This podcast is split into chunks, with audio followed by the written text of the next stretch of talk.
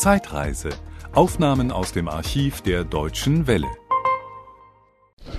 Uwe Seeler, die Sportwelt von heute aus der Sicht der Superstars von gestern, so hieß dieses Symposion, an dem Sie auch teilgenommen haben.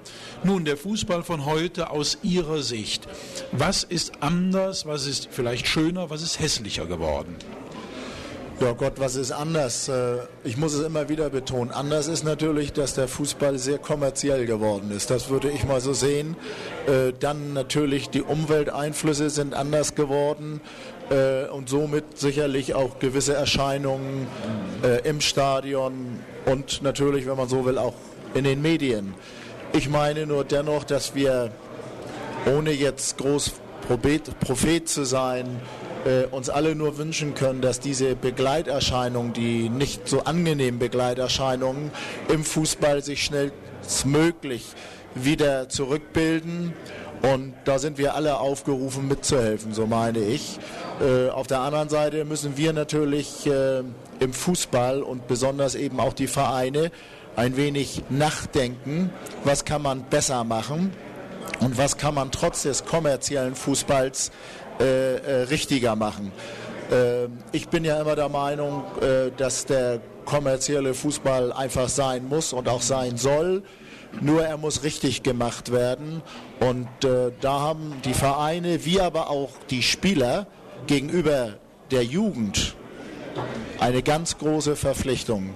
Ich meine, dass eben unsere Spitzenspieler sich als Vorbilder geben müssen um so nämlich auch unsere Jugendlichen für den Sport und speziell in diesem Falle für den Fußball zu begeistern und dass nach Möglichkeit die Jugendlichen auch selbst dazu angehalten werden, viel Sport zu betreiben, denn das baut sehr viel Aggression ab. Das ist immer noch das beste Mittel, um Aggression abzubauen.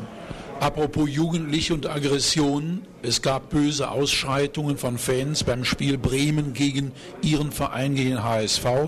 Ein junger Mann ist gestorben an den Folgen eines Steinwurfs, wahrscheinlich von einem Hamburger Fan abgefeuert. Ja. Entgleitet die Bundesliga den Vereinen, entgleiten die Fans ihrer Kontrolle? Was können die Vereine überhaupt tun, um diese Horden von zum Teil alkoholisierten, zum Teil auch fanatisierten, sogenannten Fußballfreunden in den Griff zu bekommen oder im Griff zu behalten?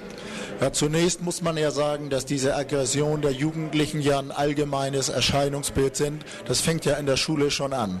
Und das fängt, hört natürlich äh, auf dem Sportplatz nicht auf. Und das ist ja vor allen Dingen am schlimmsten oft vor dem Sportplatz schon, wo natürlich die Vereine selbst gar keine Möglichkeiten haben einzuschreiten. Ich meine, die Polizei ist ja schon in einem riesigen Aufgebot da, aber alles sehen können die natürlich auch nicht, wenn die das auf dem Wege äh, ins Stadion äh, machen. Äh, der Verein kann natürlich eines tun, dass er speziell vermehrt äh, sich mit den Fanclubs äh, äh, beschäftigt, mit ihnen spricht und immer wieder an die Vernunft appelliert. Aber meistens ist es ja leider so, dass immer erst etwas ganz Furchtbares passieren muss, bis alle aufwachen. Und im Moment ist man ja dabei, sich Gedanken zu machen, wie man die Fanclubs in den Griff zu, bekommt. Aber das ist das, was ich ja auch schon eingangs gesagt habe. Die Jugendlichen, die randalieren und diese derartigen Aggressionen versuchen auf dem Sportplatz oder vor dem Sportplatz abzubauen, das sind meistens die, die, wie Sie schon gesagt haben, selbst kaum noch Sport betreiben, sondern dafür lieber rauchen, trinken oder eben äh, äh, leider Dinge machen, die wir auf dem Sportplatz alle nicht sehen wollen. Was das Sportliche anbetrifft, Uwe Seeler, können Sie mit dem HSV ja zurzeit sehr zufrieden sein. In der Bundesliga steht er an der Spitze.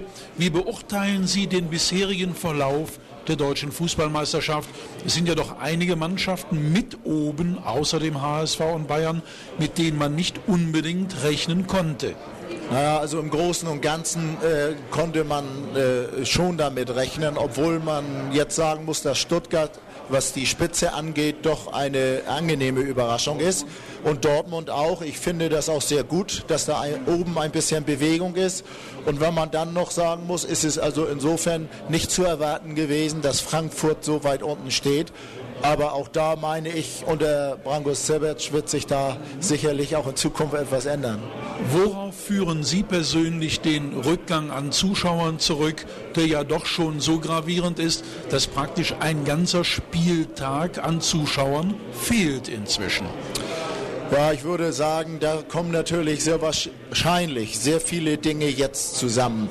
Einmal hat sich das sicherlich auch schon äh, in der ganzen Verhaltungsweise der, der Vereine, vielleicht auch einiger Spieler angedeutet. Es ist eskaliert mit der äh, WM in Spanien und äh, muss jetzt äh, ein wenig äh, aus, äh, na, wie soll ich, kuriert werden. Äh, und dazu kommt natürlich auch unsere Situation in der Wirtschaft, die ja auch nicht besser oder rosiger geworden ist. Das sind Dinge, die jetzt alle zusammentreffen. Und dann ist es natürlich wichtig, dass sich die Vereine eben vermehrt auch Gedanken machen und um ihre Kunden werben.